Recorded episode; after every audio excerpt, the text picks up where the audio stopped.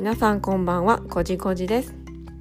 今回はヨガの実践にあたり怪我を起こしやすい脊柱の3つの部分についてお話しします。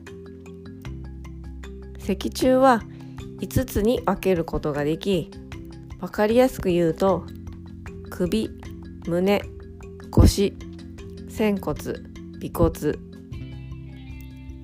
専門用語で言うと頸椎。胸椎腰椎仙椎尾椎の5つで構成されています。ヨガを実践するにあたり体の中心である背骨はとっても大切。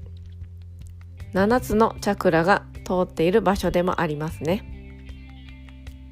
脊柱は生理的湾曲といって S 字を描くようにカーブしています。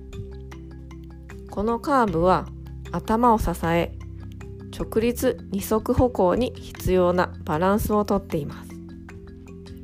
そして脊柱には3つの弱い部分がありそれは頸椎と胸椎の間胸椎と腰椎の間腰椎と仙骨の間です。この連結する部分が弱いのです。ヨガのポーズを実践するにあたり痛みや怪我が起こりやすい場所です。ポーズの美しさに目を向け反動で無理なヨガをしないことが大切です。ポーズの美しさや完成形に重視するのではなく呼吸がうまくできているかどうか。自分の体に合わせてポーズをとってくださいね。それでは今回はここまでにします。この音声が面白かったとか役に立ったと思われたらぜひぜひフォローしてみてください。ありがとうございました。